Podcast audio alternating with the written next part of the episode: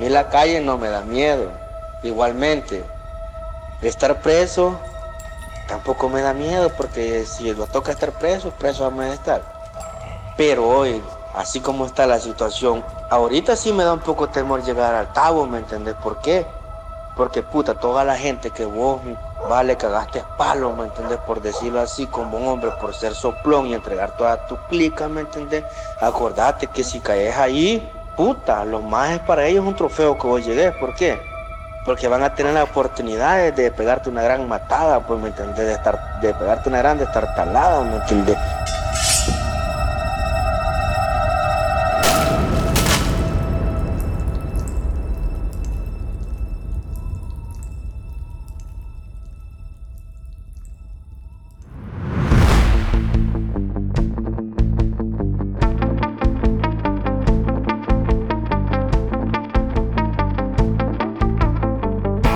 Desde el momento en que una persona cae presa, tiene un solo objetivo. Escapar. Pero solo algunas lo logran.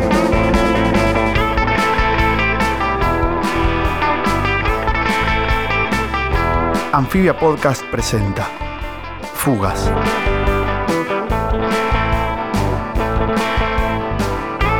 En este episodio, En busca de respeto.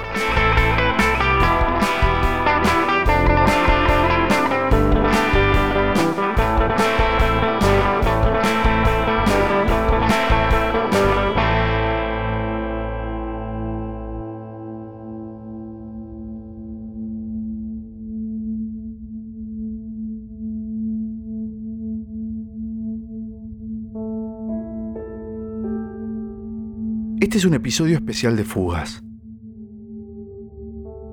Nuestro protagonista, como todos en este podcast, escapó del encierro.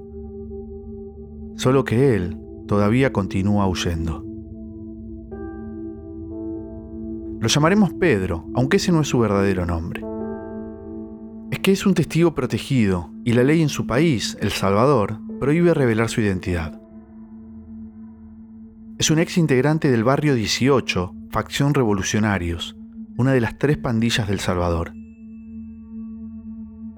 En 2012, las autoridades le ofrecieron un trato. Traicionar a sus propios compañeros a cambio de empezar una nueva vida. Y él aceptó. Ahora vive de casa en casa. me quedo días en, una parte, días en otra, pero que vas a ver que no puedes estar mucho tiempo en una parte, por la te pueden postear y todo el pedo. No solo le teme a la policía, su mayor miedo es caer preso y encontrarse en la cárcel a los miembros de la pandilla a la que traicionó. Pedro pasa los días y las noches escapando. Hizo de las fugas una rutina. Por momentos resulta difícil entender lo que Pedro cuenta. Es que la entrevista se hizo en condiciones extremadamente excepcionales. Esta historia la contaremos con Gabriela Cáceres, nuestra productora en El Salvador y reportera de investigación del periódico El Faro. Yo estaba trabajando en una investigación sobre el rol de las mujeres en las pandillas. Quería entender cómo los pandilleros las ven a ellas. Entonces así fue como llegué a Pedro. Era agosto del 2020, empezamos nuestra conversación por mensajes de texto, nos intercambiamos mensajes de voz también. Y poco a poco comencé a conocer la historia de él. En nuestra primera charla, Pedro me contó que había cometido más de una decena de asesinatos, que se había fugado de una cárcel y que no podía revelar su paradero. En ese momento, más allá de la investigación que estaba haciendo, quise conocer más de su historia. Por eso lo propuse entrevistarlo en persona. Y él aceptó. Pedro exigió medidas de seguridad estrictas. El encuentro no podía ser en lugares públicos ni en un estudio de grabación. Después de cuatro meses de intercambiar mensajes, una mañana de mayo de 2021 pudimos concretar el encuentro.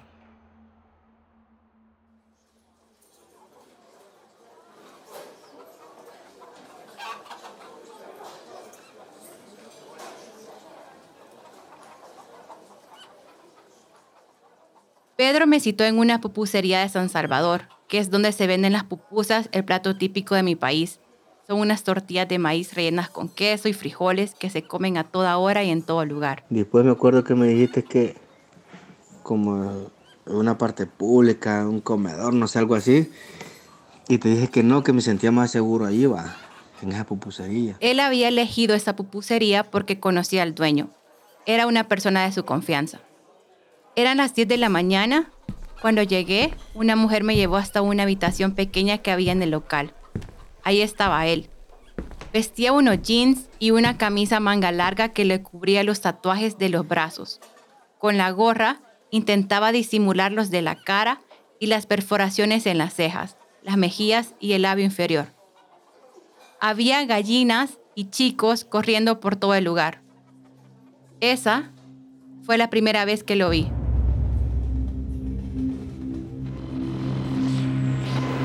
La migración de salvadoreños hacia Estados Unidos de forma ilegal ha continuado pese a los esfuerzos que está haciendo el gobierno de este país por frenar la migración. Esfuerzo que en conjunto está desarrollando el gobierno. Para entender El Salvador y la violencia que lo atraviesa, hay que comprender el fenómeno de las pandillas.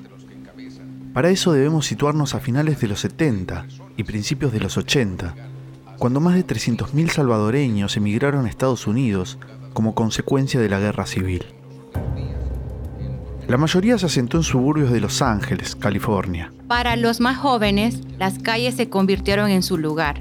Ahí fue donde aprendieron a lidiar con las pandillas chicanas y muchos se incorporaron a ellas. Las deportaciones masivas de los 90 trasladaron el fenómeno de las pandillas a El Salvador. Fue en ese momento que tomaron el nombre con el que se las conoce hoy, Maras. Las dos principales eran el barrio 18 y la Mara Salvatrucha, conocida como la MS-13. De allí, trajeron una profunda enemistad que marcaría el país en las décadas siguientes. Es que a partir de los 2000, estos dos grupos se convirtieron en verdaderas organizaciones criminales. Se adueñaron de colonias enteras en las que impusieron sus propias reglas y en las que instalaron un sistema de extorsión a vecinos y comerciantes. Las disputas entre ellas aumentaron y en poco tiempo El Salvador se convirtió en uno de los países más violentos del mundo. Con apenas 6 millones de habitantes, se calcula que hoy hay en el país más de 80.000 mareros. Es decir, una de cada 75 personas integra una pandilla. Es que ser parte de una pandilla es una forma de pertenencia, una manera de construir identidad y respeto. En un contexto de posguerra marcado por la pobreza, la marginación y la falta de oportunidades, las pandillas han sido el refugio de miles de niños y adolescentes.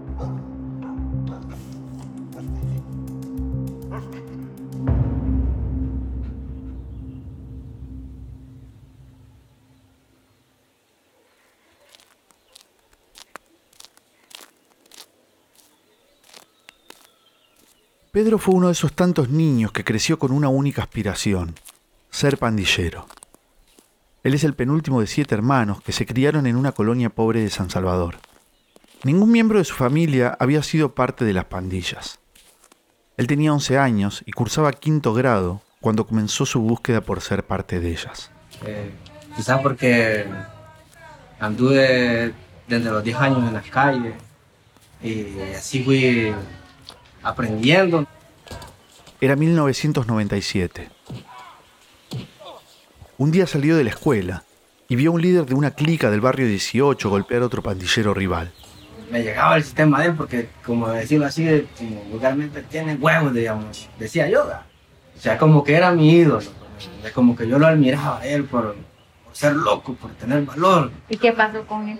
Está preso, ahorita está preso. Para esa época la pandilla ya se había dividido en dos facciones, Barrio 18 sureños y Barrio 18 revolucionarios. Este líder, al que Pedro admiraba, era de los revolucionarios. Así fue como yo me fui acercando a él, a él. Pero no era pandillero, era como tiraparo nada más. Tirar paro, en la jerga pandillera, significa dar aviso cuando la policía o un marero contrario entra a sus territorios.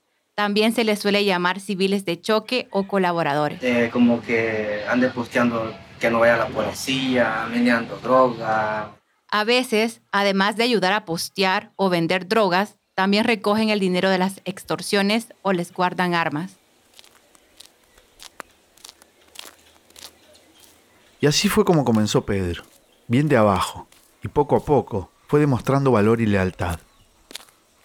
En esa época todavía iba a la escuela, aunque solía escaparse para pasar tiempo con los pandilleros. Después de un tiempo, los líderes lo invitaron a convertirse en un homeboy, es decir, un pandillero que toma decisiones dentro de la clica. Para eso tenía que cumplir con el ritual de iniciación. Pedro tenía que brincarse, como lo llaman en la jerga.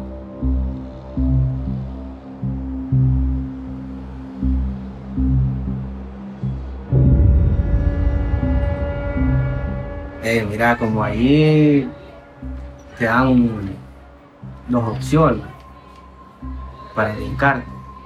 Te pateaban cuatro bichos, eran 18 segundos, o tenías la opción de ir a matar a un contrario. Pedro optó por recibir patadas y puñetazos por todo el cuerpo. De ahí de que terminás y aguantás los 18 segundos, ya sos hombre, ya perteneces a la pandilla. y- Cuando terminó la golpiza, el líder de la clica le dijo. Bienvenido al barrio 18.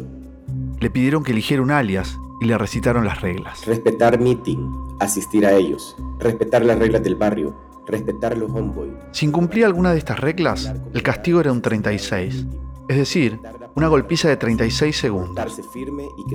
Si la falta era grave, la paliza podía llegar a ser sin fin, es decir, hasta que se cansaran de pegarle. También podían incluir golpes con un bate de béisbol o quemaduras con cigarros. Y había una falta que era la más grave de todas. Andar de soplón, delatar a los compañeros. Es que el día que uno se brinca en una pandilla, hace una promesa de por vida. Y la traición se paga con la muerte.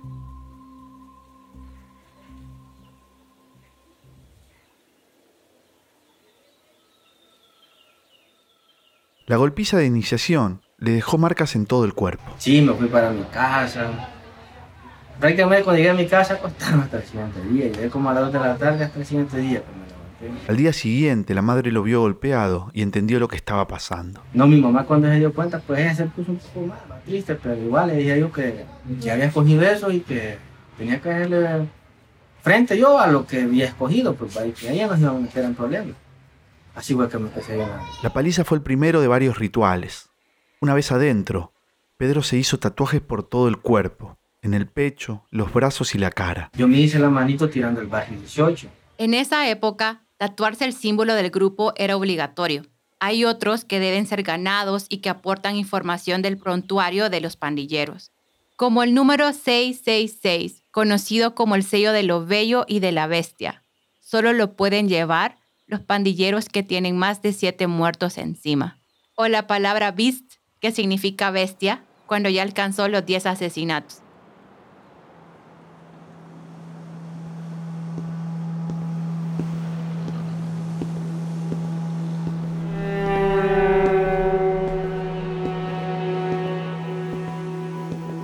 Primera misión de Pedro fue asesinar a un rival de la Mar Salvatrucha, la MS-13.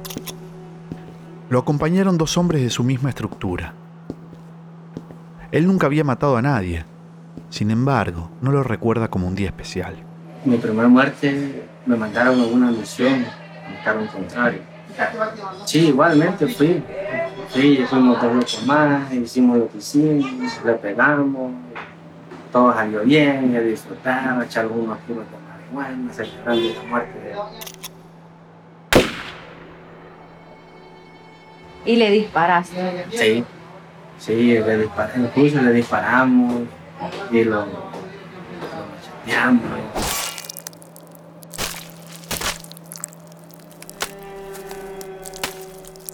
La pandilla básicamente tenía tres tareas. Robar, extorsionar y matar. Los robos iban desde el arrebato callejero a los asaltos a mano armada en comercios. Las extorsiones eran las prácticas más comunes. Cada semana, un integrante de la pandilla recorría tiendas y comercios, visitaba taxistas y transportistas y les cobraba una cuota.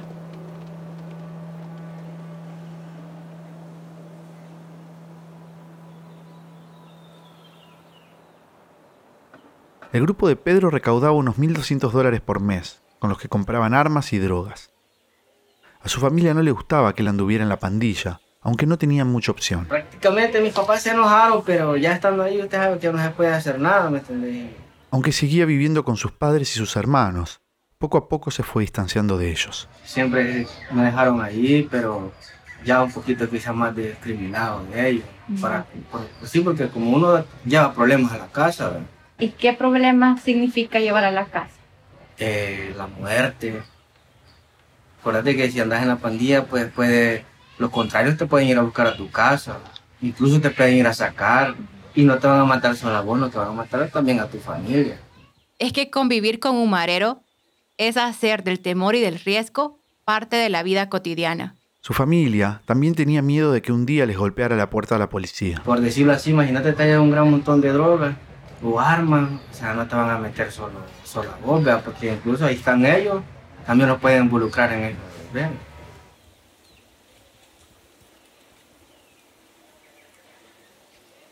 Pedro llegó a convertirse en el palabrero de su clica. El palabrero es el que está encargado, digamos, de mi zona, o sea, yo estaba encargado de mi zona. El palabrero, a su vez, responde a los jefes de la pandilla que están en la cárcel. Él debe informarles todas las actividades del grupo y coordinar con ellos el tráfico de armas, de drogas y de dinero. De la mano de Pedro, la clica comenzó a crecer. O sea, yo soy uno de esos que empezaba a parar la pandilla aquí. A parar la pandilla. Sí, ¿Qué significa a parar? pararla significa a que empiece a crecer en tu colonia. Poco a poco fueron ganando nuevos territorios. La rutina de su grupo giraba entre robar, extorsionar y matar a pandilleros de la Mara Salvatrucha. Esa es la vida que uno escogió y hay que hacerle frente.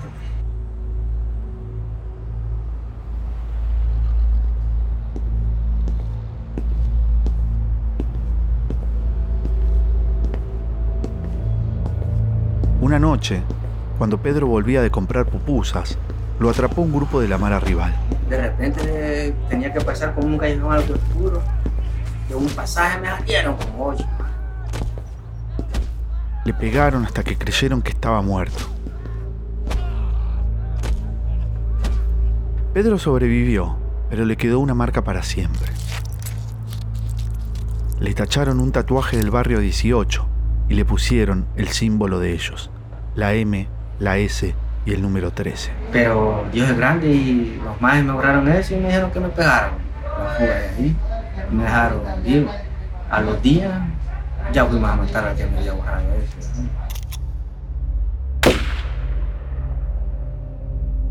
Para esa época, su nombre ya había empezado a aparecer en los expedientes judiciales y su rutina cambió. Ah, como ya andaba orden de captura por un homicidio agravado.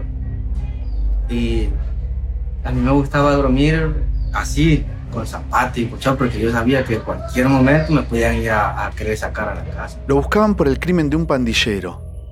Pedro dormía vestido, esperando que llegara la policía.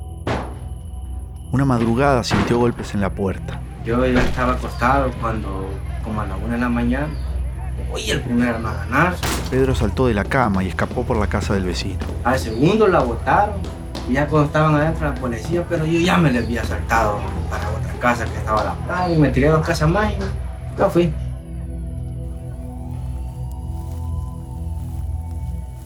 Pedro vivió varios años así, escapando de todos. En 2009 lo atrapó la policía junto a dos compañeros. Para esa época él estaba en pareja y tenía dos hijos pequeños. Los acusaron del intento de asesinato de un marero rival. Sí, ese día baleamos al bicho, le pegamos tres balazos, pero quedó vivo. mi pobre. Los encerraron en unas Bartolinas, que es como se le llaman a las celdas de las delegaciones policiales. Les sacaron la ropa y los zapatos y les entregaron un short y una camisa blanca, que es el uniforme de los reclusos en El Salvador.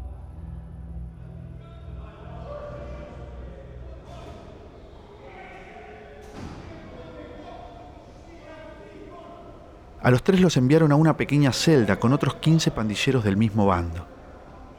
Estaban tan hacinados que debían turnarse para dormir.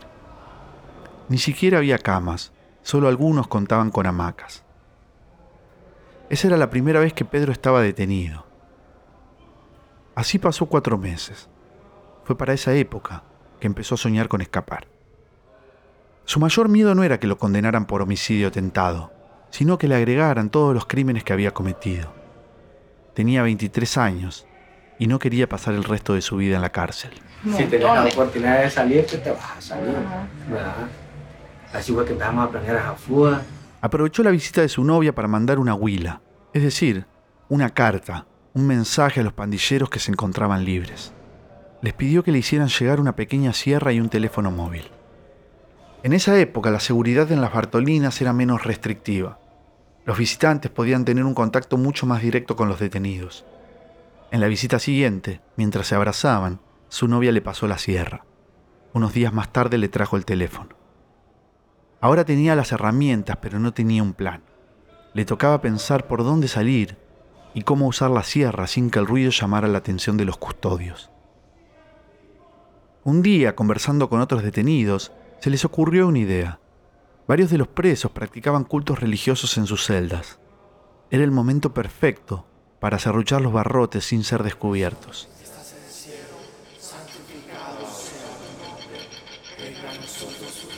Mientras algunos presos rezaban y cantaban en voz alta, los demás limaban los barrotes de la celda.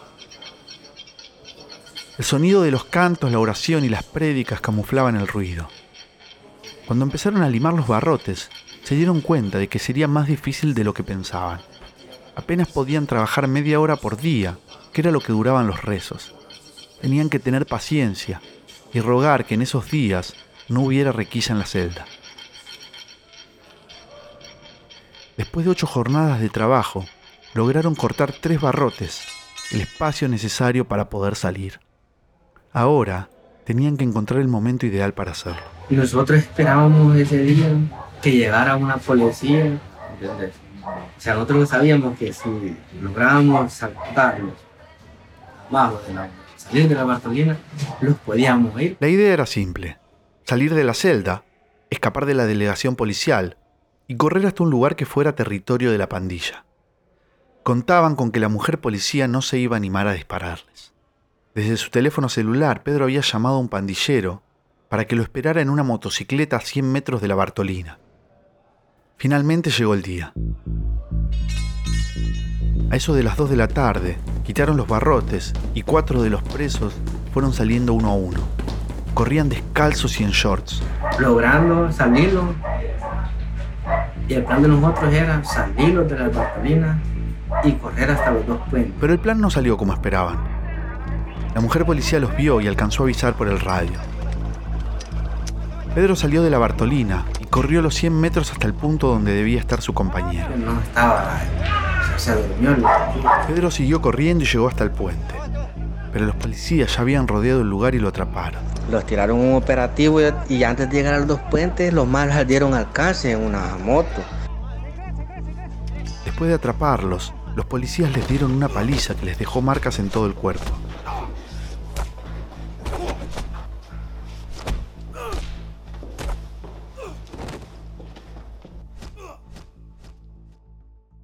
Yo pasé como unos dos días que me costaba levantarme. Incluso hasta para bañarme me ayudaban a levantarme. El intento de fuga no tuvo repercusiones judiciales. Al poco tiempo, la pandilla amenazó a los testigos que habían declarado contra Pedro y la causa por el intento de homicidio se cayó. Pedro quedó libre.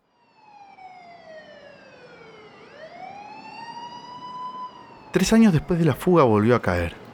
La fiscalía le ofreció un trato. Si confesaba sus crímenes y denunciaba a sus compañeros y a los líderes de la pandilla, quedaría en libertad. Se me acercaron los, los ritmos, ya empezaron a dar casacas que, que arrancar y yo les decía que no, que la onda estaba que, que yo me valía verga estar preso. Con todos los crímenes que había cometido, era posible que pasara el resto de su vida preso. Y quizás mis hijos fueron los que me hicieron que, que lo pensara bien y que, y que reaccionara para poderme retirar, porque imagínate que me cantaran 80 años, 100 años.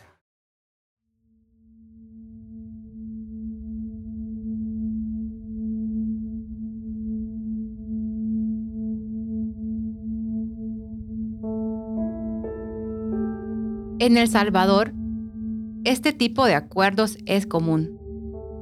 A los arrepentidos se les conoce como testigos criteriados. Pedro entonces aceptó el trato. Traicionó al barrio 18 facción revolucionarios a cambio de que la fiscalía lo eximiera de la responsabilidad penal por todos sus crímenes. Pedro se convirtió en el principal testigo del juicio. Primero contó cómo funcionaba la pandilla. Y lo más importante para los investigadores, dio los nombres o apodos de más de 40 miembros y de un puñado de colaboradores. Contó cómo conoció a cada uno y el rol que tenían en la clica. Los describió físicamente y hasta detalló los tatuajes de algunos de ellos. Después explicó el rol que cada uno tuvo en una larga lista de crímenes de pandilleros rivales. Te preguntan exactamente cómo fue, con qué pistola lo mataste, cómo cayó, cómo estaba vestido. También narró el crimen de una chica de 15 años, a la que habían asesinado porque creían que era novia de uno de la pandilla rival. Después de muerta, le cortaron la cabeza y la enterraron en un terreno baldío. Con los datos que él aportó en el juicio, la policía pudo encontrar el cadáver. Pedro dio detalles precisos de todos los crímenes. Es que él mismo había participado en cada uno de ellos. La información que aportó permitió trazar un profundo mapa de relaciones entre mareros. A partir de su testimonio, la justicia condenó a más de 25 pandilleros a penas de hasta 30 años de cárcel. Cuando terminó el juicio, Pedro quedó libre. La libertad para alguien que cometió más de una decena de crímenes tiene un costo alto, y él lo sabía. Ahora empezaba una nueva vida. No iba a ser fácil salir del círculo de violencia al que él mismo había entrado en busca de respeto cuando era un niño.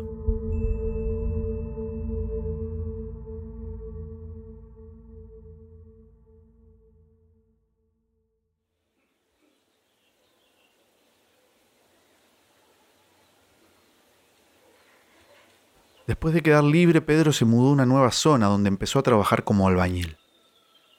Aunque él ya no tenga deudas con la justicia, mucha gente todavía espera paciente poder cobrarle sus crímenes y su traición.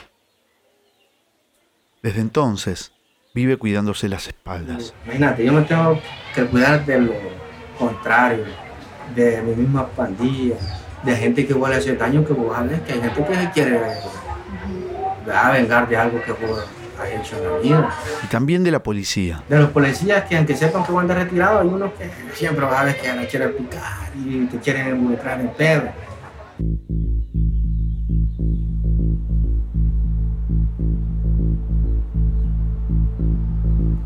Ese miedo a volver a la cárcel del que Pedro me platicó en aquella entrevista en una pupusería del Salvador aumentó en estos últimos meses.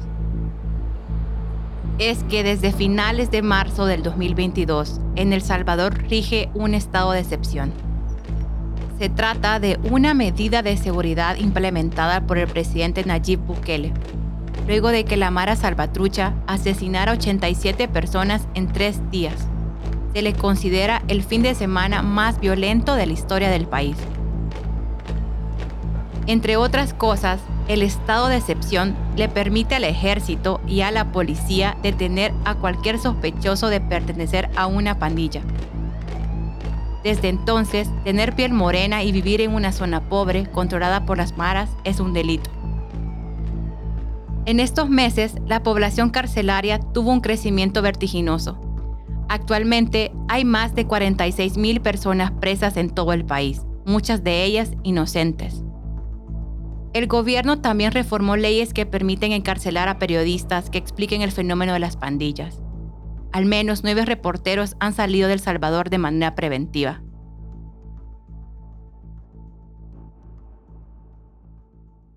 Hace años que Pedro no tiene nada que ver con el barrio 18, pero lleva en la piel las marcas imborrables de su pasado. Aunque use gorra y camisetas con mangas, los tatuajes lo delatan. A mí la calle no me da miedo.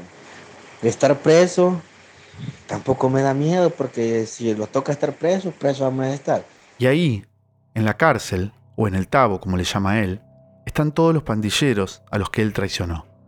Ahorita sí me da un poco temor llegar al tabo, ¿me entendés? ¿Por qué? Porque puta, toda la gente que vos vale, cagaste palo, ¿me entendés? Por decirlo así, como hombre, por ser soplón y entregar toda tu clica, ¿me entendés? Acordate que si caes ahí, puta, lo más es para ellos un trofeo que vos llegues. ¿Por qué? Porque van a tener la oportunidad de pegarte una gran matada, pues, ¿me entendés? De, estar, de pegarte una gran destartalada, ¿me entendés?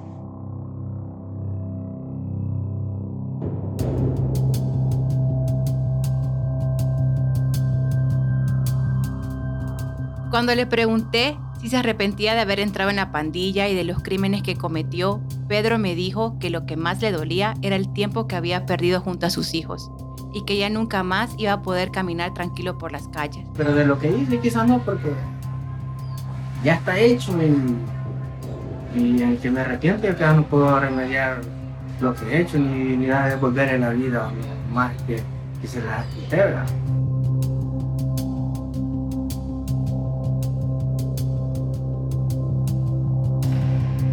Fugas es una producción original de Anfibia Podcast. Narración, Sebastián Ortega. Guión, Florencia Alcaraz y Sebastián Ortega. Investigación, producción y guion en este episodio, Gabriela Cáceres. Producción general, Sebastián Grandi. Diseño de sonido, Mateo Corrá. Diseño de portada, Federico Mercante. Comunicación, Vera Ferrari. Canción de apertura, Nicolás Payela. Agradecimientos, Frete Ramos. Dirección, Tomás Pérez Bisón.